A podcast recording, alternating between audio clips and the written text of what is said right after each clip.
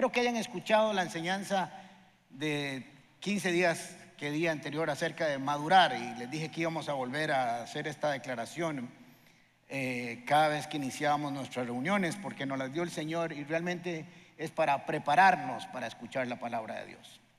Los que tenemos algunos añitos ya, el otro mes cumplo 60 años, casi no llego pero voy a llegar. Ah, sabemos que la vida a veces es un parque de diversiones y a veces es un campo de batalla. A veces en la vida vamos cuesta arriba y a veces vamos cuesta abajo. A veces vamos en tiempos de paz y a veces vivimos tiempos de tormenta.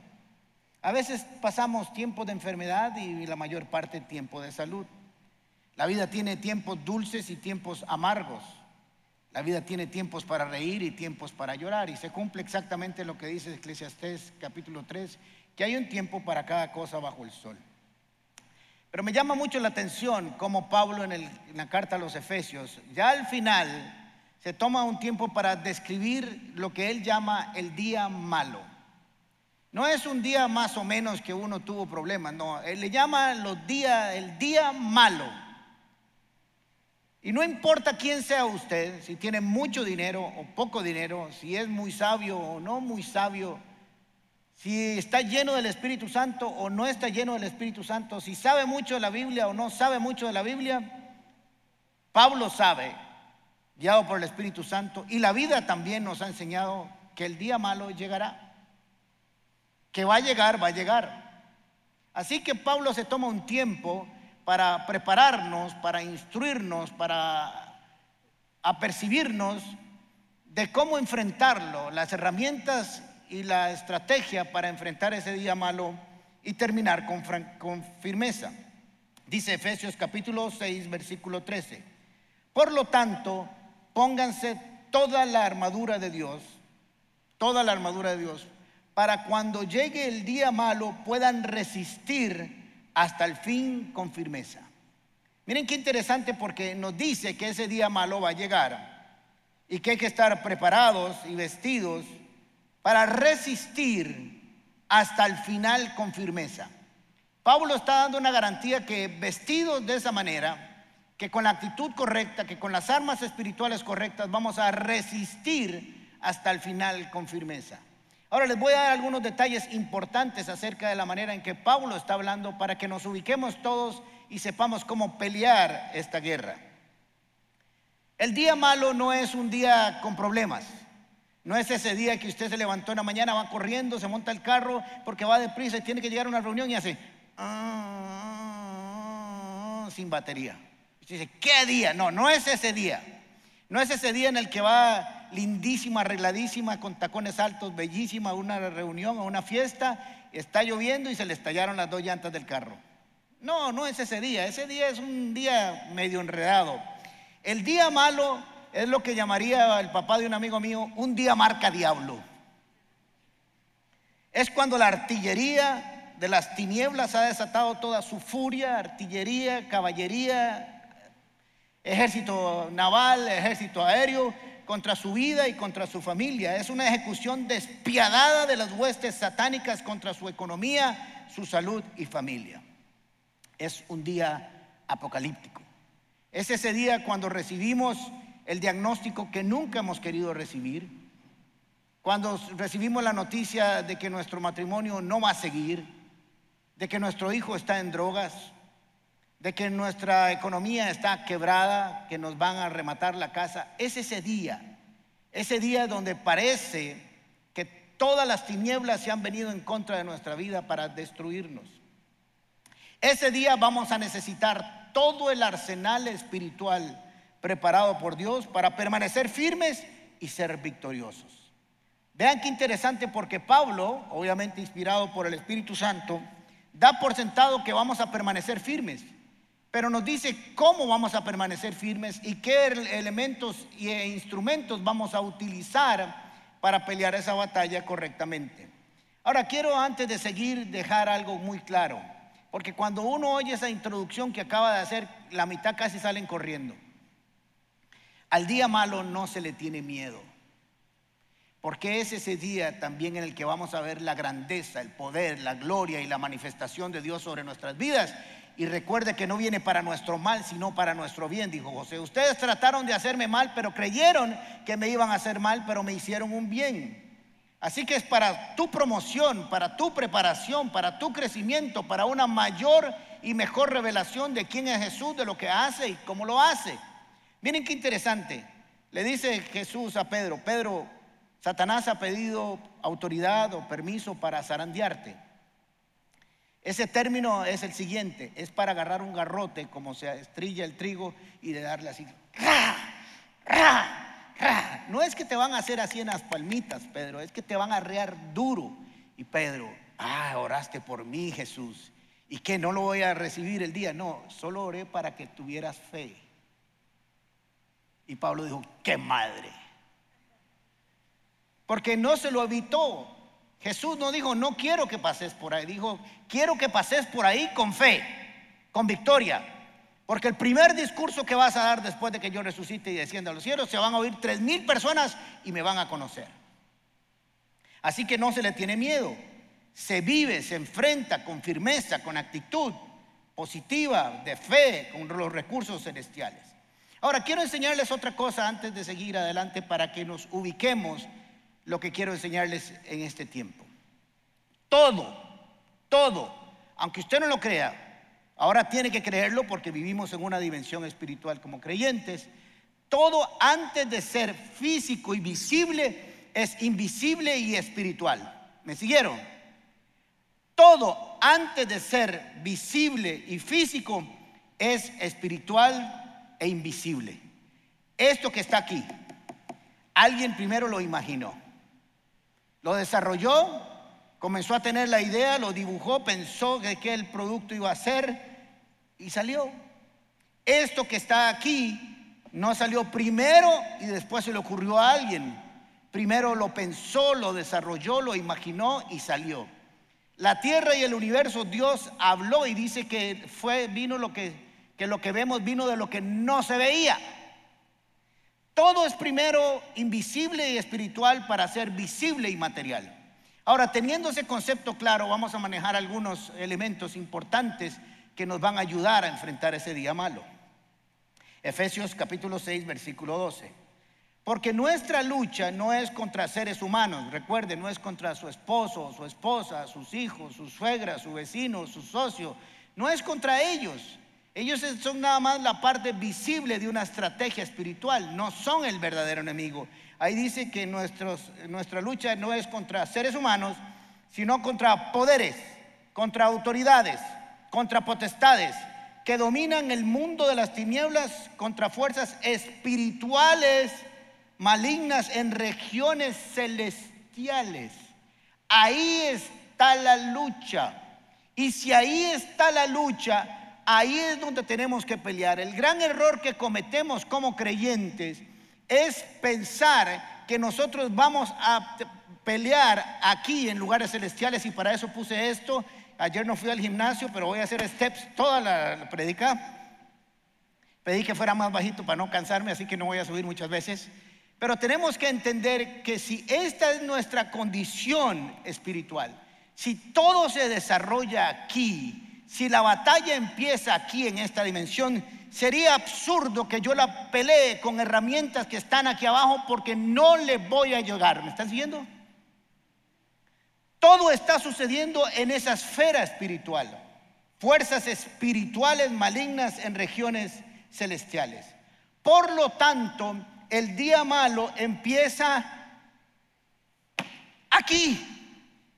Usted lo va a recibir en su enfermedad, usted lo va a recibir en su economía, usted lo va a recibir como problemas familiares, usted lo va a recibir como problemas económicos, pero todo eso primero empezó en un planeamiento estratégico espiritual de fuerzas malignas que se empieza aquí, se piensa aquí, se desarrolla aquí y tiene repercusiones aquí en la tierra. ¿Vamos bien? ¿Vamos bien? Están con cubrebocas pero no mudos. Ya me cansé de estar subiendo y bajando. Bien. Ahora les voy a demostrar por qué. Efesios capítulo 1, versículo 3. Bendito sea el Dios y Padre de nuestro Señor Jesucristo, que nos bendijo con toda bendición espiritual en lugares celestiales en Cristo Jesús. ¿Dónde vienen, de dónde vienen y a dónde están nuestras bendiciones? ¿Dónde? ¿Dónde? En lugares celestiales. Si nuestra bendición está ubicada en lugares celestiales, está aquí primero, porque primero se desarrolla la bendición de aquí donde supuestamente estamos nosotros parados con firmeza, para que la bendición deje de ser bendición, primero se afecta aquí, para que se manifieste aquí. ¿Me siguieron?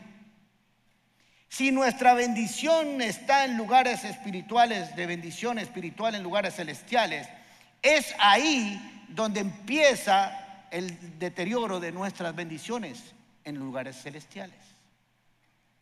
Por eso enfrentarla con recursos humanos, con estrategia humana, con pensamiento humana, con actitudes humanas no va a servir de nada porque no vamos a afectar algo que está sucediendo, que empezó, que se desarrolló ahí arriba. El día malo es un día, un movimiento sobrenatural. Por lo tanto, se pelea con armas sobrenaturales y espirituales. Tenemos que ubicarnos en el lugar correcto para pelear correctamente. Y Pablo nos ubica inmediatamente en el tratamiento de este problema para que lo entendamos. Lugares celestiales. No es una visión natural de un problema. No es una decisión de armas naturales. Es para tomar lo que nos corresponde y pelearlo de la manera correcta. Este día malo viene para tratar, tratar de destruir tu familia, tu economía, tu salud, tus sueños, tu ministerio y tu trabajo. Por lo tanto, debemos tomar inmediatamente, una vez que nos notamos que el día malo ha empezado, una posición para recordar dónde tenemos que estar y dónde estamos, porque nos podemos equivocar. Miren, aunque usted esté aquí, aunque yo esté aquí, aunque usted ahora está sentado en el auditorio de la Comunidad Paz y algunos en sus casas, en sus oficinas, algunos nos ven en hospitales, oramos por su salud. Nosotros, aunque estamos caminando aquí, desde el punto de vista de Dios, desde el punto de vista espiritual, nosotros estamos aquí. Porque es aquí el lugar que nos corresponde. Por eso Pablo habla de una posición de firmeza. ¿Para qué? Para que no se nos quite de aquí no para que subamos aquí a ver qué está pasando, sino que como empieza aquí, la pelea es aquí, porque nosotros estamos aquí siempre. Aunque caminemos sobre la faz de la tierra, la visión de Dios es que nosotros estamos bendecidos en lugares celestiales y nuestra visión no es una visión natural, sino por eso caminamos por fe y no por vista. Por vista se camina ahí abajo y por fe se camina aquí. ¿Me van siguiendo? Así que por eso dice, resistan con firmeza, porque la idea es que no lo bajen de este lugar. La idea es que usted no se baje de aquí, no que suba a pelear aquí, no que venga corriendo con el día malo aquí. Es que usted está aquí, por lo tanto no debe dejar que se lo apende ahí, como decimos los ticos. ¿Me van siguiendo? No es un lugar para salir corriendo a ocupar una posición. Es el lugar donde yo debería estar cuando empieza el día malo. El día malo no se empieza, no se aprende a enfrentar el día que aparece.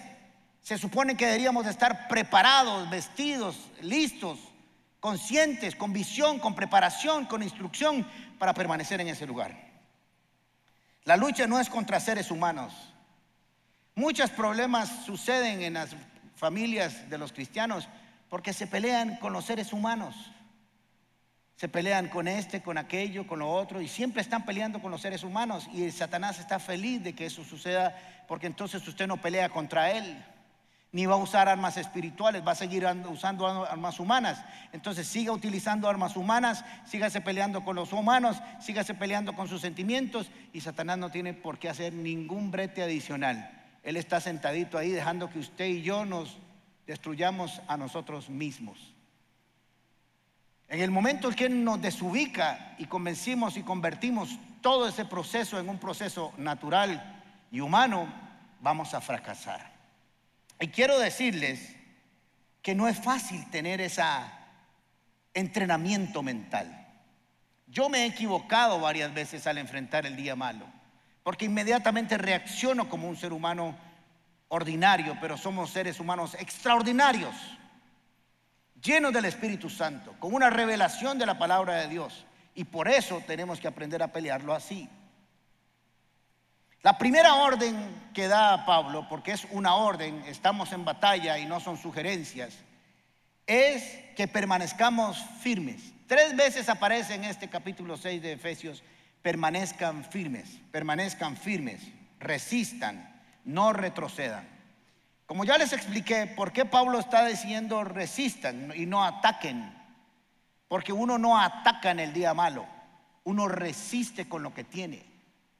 Uno no sale, usted no sale a atacar las tinieblas porque no tiene nada que hacer para atacar las tinieblas. Sería absurdo que usted vaya y alborote al enemigo. Usted permanece en esta posición siempre, aquí, Aquí es donde vivimos, aquí donde desarrollamos, aquí es donde crecemos, nos multiplicamos.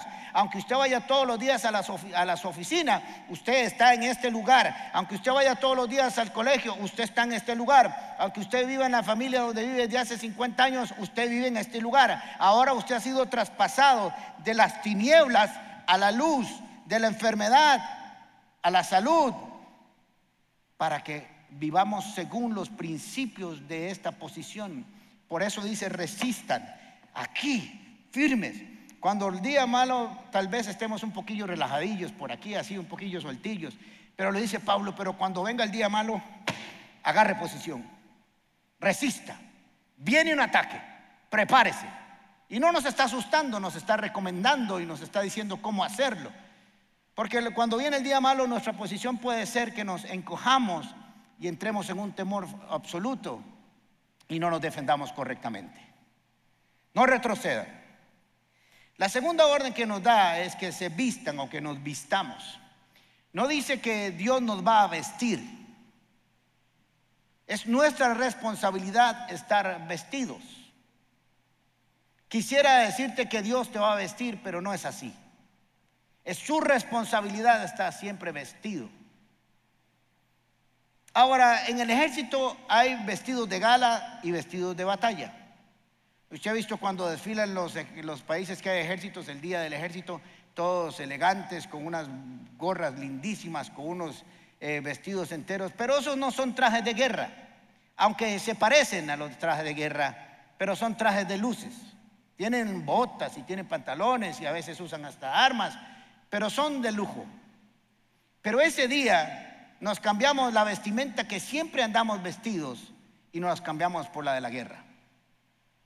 Países que viven siempre en guerra como Israel, las personas están entrenadas para que cuando oigan ciertas alarmas y ciertas eh, advertencias, saben que en su casa tienen el arma, saben que en su casa tienen la vestimenta, saben hacia dónde ir y hacia dónde presentarse y hacia dónde enlistarse. Cada uno es como una máquina funcionando. Así debemos estar nosotros, siempre parados, siempre listos. Usted no aprende a usar una ametralladora el día de la guerra. Se puede matar a usted mismo. Por eso los entrenan a los soldados antes de ir a la guerra. Porque se pueden dar hacer daño a sí mismos si no saben manejar las armas o ponerse la armadura. Eso le pasó a David. David no sabía usar la armadura de Saúl. Cuando le trataron de poner la armadura de Saúl, dijo, quíteme esa carambada porque no me caigo solo porque no estaba entrenado para eso. Él se había acostumbrado a vivir y a pelear la batalla a su estilo, pero aquí no hay una forma de pelear la batalla a nuestro estilo. Hay que usar la armadura correcta. Así que dice Efesios capítulo 6, versículo 11. Pónganse toda la armadura de Dios para que puedan hacer frente a las artimañas del diablo. Puedan hacer frente. O sea que la armadura es para hacerle frente al día malo y a las artimañas. Y esta palabra artimaña es interesante porque se refiere a acciones disimuladas o camufladas. Vean qué interesante cómo lo describe Pablo. Acciones disimuladas o camufladas. El enemigo no va a empezar un ataque a usted y se va a aparecer como tal, así con, como en las películas, con cacho rojo, con un tridente y con unos dientes grandísimos. No, no, no, no, no. Va a empezar con cosas sutiles que parecen naturales. Un problema económico, un problema de salud, un problema de, familia, algunos detalles que comienzan a manifestarse y usted comienza, bueno, es que todo el mundo tiene problemas, es que así es la vida, es que así, y va usted minimizando la acción hasta que irrumpe el bombardeo final y se da cuenta que el ataque es bestial. En el versículo 13 dice, por lo tanto, pónganse toda la armadura de Dios para que cuando llegue el día malo puedan resistir hasta el final con firmeza. Vestidos correctamente, resistiendo, vamos a estar con firmeza hasta el final. Así que viene la instrucción, pero también viene la victoria. Toda esta batalla del día malo, tenemos que entender cómo pelearla. Tenemos que tener claras cuáles son las armas que vamos a usar. Tenemos que tener claramente cuál es su estrategia y cómo vamos a usar esa armadura. Y Pablo se toma ese tiempo para hacerlo. No hay que tener una visión física y natural, como les dije, porque nos llevará al fracaso. Van a aparecer muchas opciones humanas para buscar una solución para ese día malo. Yo se le reconozco que yo lo he hecho muchas veces. Ahora, yo sé que suena muy religioso o puede sonar de super fe, pero no estoy diciendo que no haya gente que no lo haya hecho, pero regularmente yo en los últimos años recibí algunos diagnósticos difíciles de manejar. Inmediatamente uno comienza y se pone de acuerdo con el diagnóstico. Doctor dice que usted tiene esto, inmediatamente uno dice, el doctor dijo que yo tengo esto. Y ya usted uno dice, yo tengo esto. El doctor dice que le va a pasar esto y esto y esto. Y entonces uno inmediatamente dice, el doctor dice que esto va a pasar esto y esto y esto y esto y esto. Entonces va a tomar esto y esto y esto y usted, y cuando sale de ahí, usted se puso de acuerdo con la enfermedad y sacó a Dios de la ecuación. ¿Les ha pasado? O va y viene el banco y le dice, usted va a perder la casa si no me paga esto y esto y esto en tres días, y no me... Y usted ya ve el remate de la casa hecho, ya se ve con el camión con los chunches poniéndolos afuera, y ya está ahí, llegó Tere y se despeinó y no seguimos. Se apuntan conmigo eso, hacemos eso, ¿verdad? Regularmente. Pero ¿quién de nosotros cuando recibe eso le dice, doctor, recibo su diagnóstico, pero yo me voy a ir a mi casa me voy a, le voy a decir a mi patrón que voy a pedir vacaciones por tres días.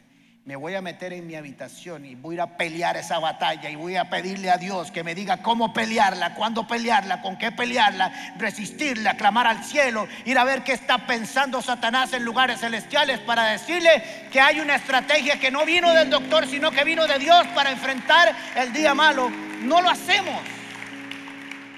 Y Pablo dice, a eso es lo que hay que hacer.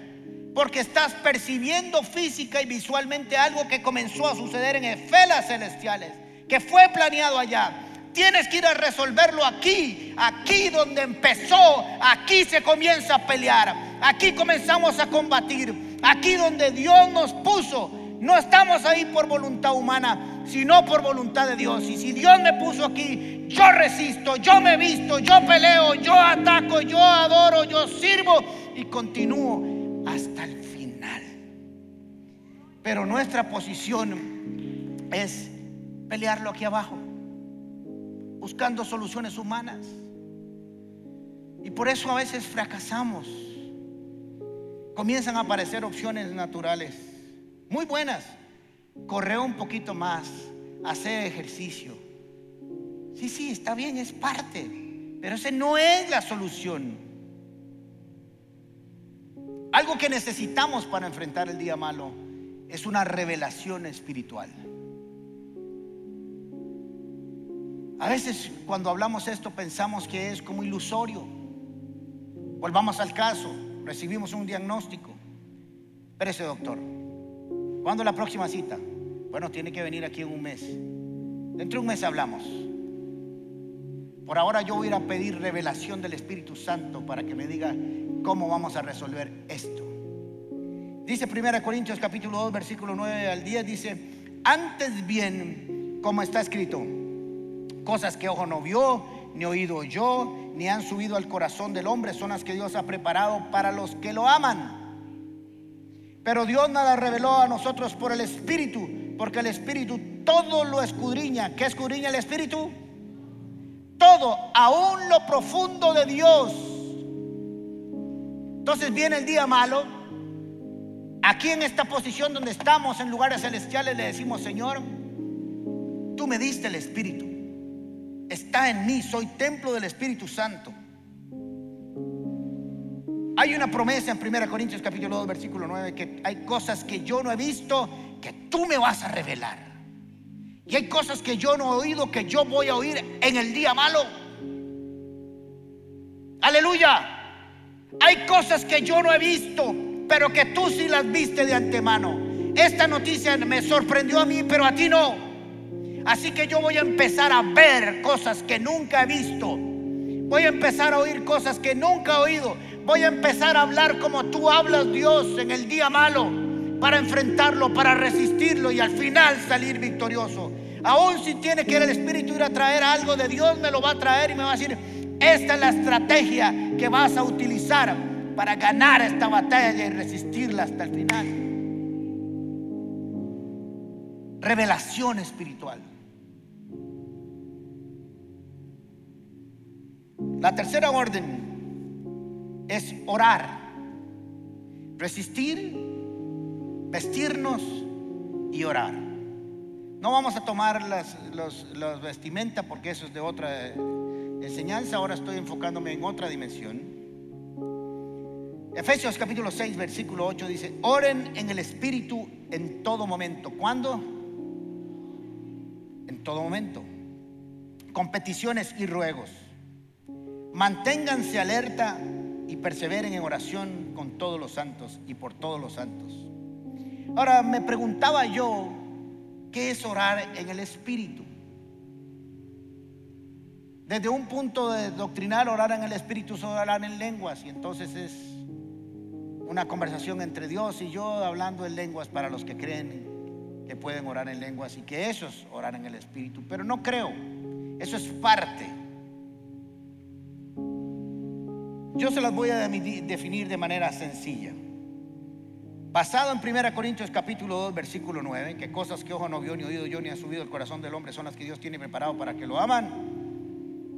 Orar en el Espíritu es orar con la revelación necesaria y correcta de lo que está sucediendo en la esfera espiritual para orar y dar en el punto exacto de mi petición. Para no orar por aquí, orar por allá, orar por aquí, orar por allá, por orar por abajo.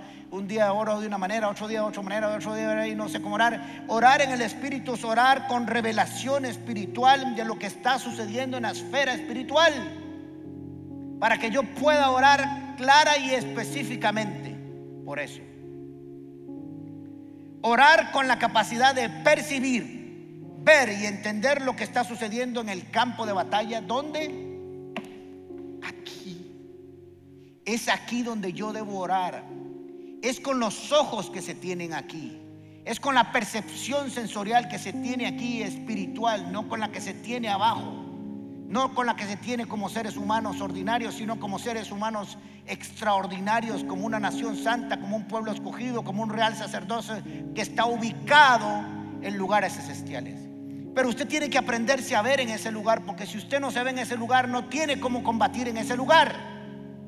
En ese lugar se llega ahí por fe, creyendo lo que Dios dijo, de que esa posición, si resistimos, ahí vamos a permanecer. Pero hay un serio problemita. Siempre hay un pero.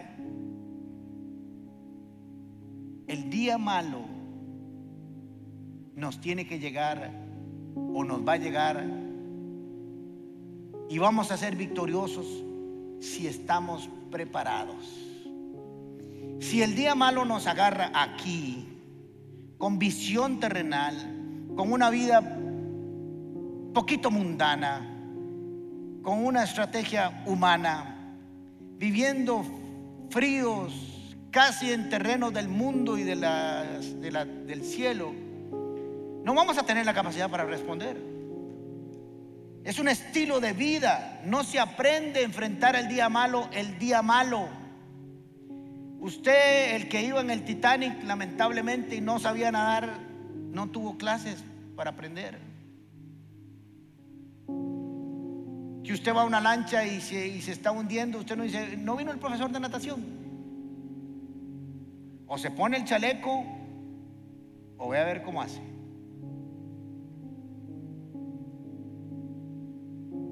Para el día malo nos preparamos todos los días. No como miedo, como terror, porque el día malo se enfrenta con un estilo de vida espiritual. ¿Me van siguiendo? No es que nos preparamos para la guerra, no, es que la guerra aparece, pero estamos preparados porque tenemos un estilo de vida de oración, de servicio, de adoración, de revelación espiritual, de relación con Dios. Y todo ese estilo de vida lo hace que uno siempre esté aquí. En el día malo usted no hace, eh, toca el timbre, hola, soy el día malo, y usted, ¡Ah! ¡Ah!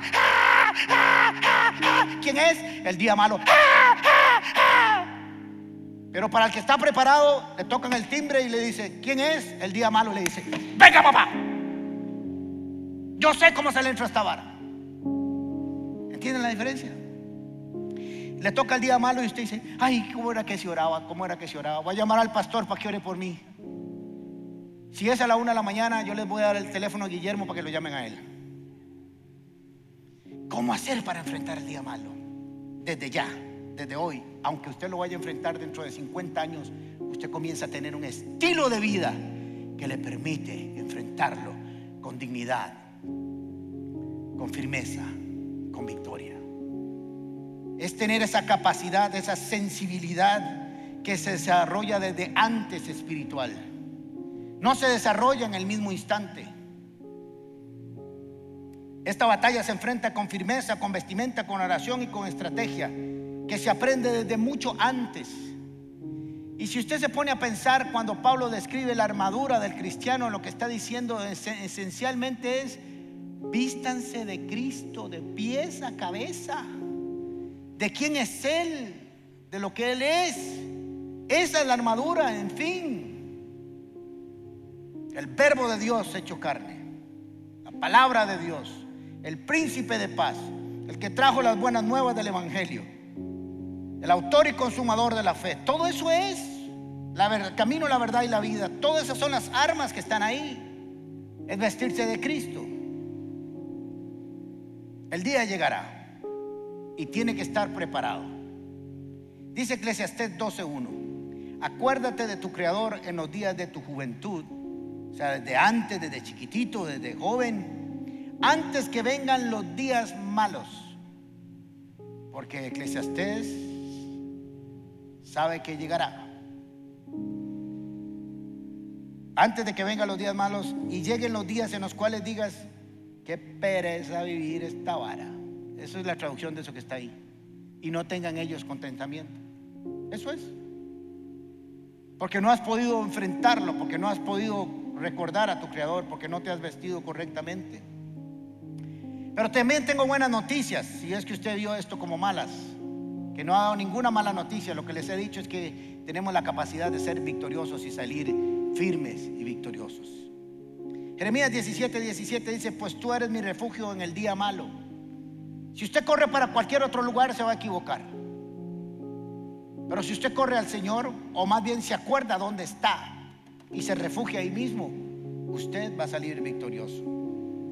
Y al final del camino, al final del día malo, y me gusta cómo pone Pablo el día, no dice la temporada, no dice el año, dice un día que tiene principio y fin. Uno sabe que dura 24 horas, que tiene un tiempo de 12 horas más o menos de oscuridad y 12 horas de luz, pero que empieza y termina y al día siguiente empieza todo nuevo, porque su misericordia es nueva cada mañana.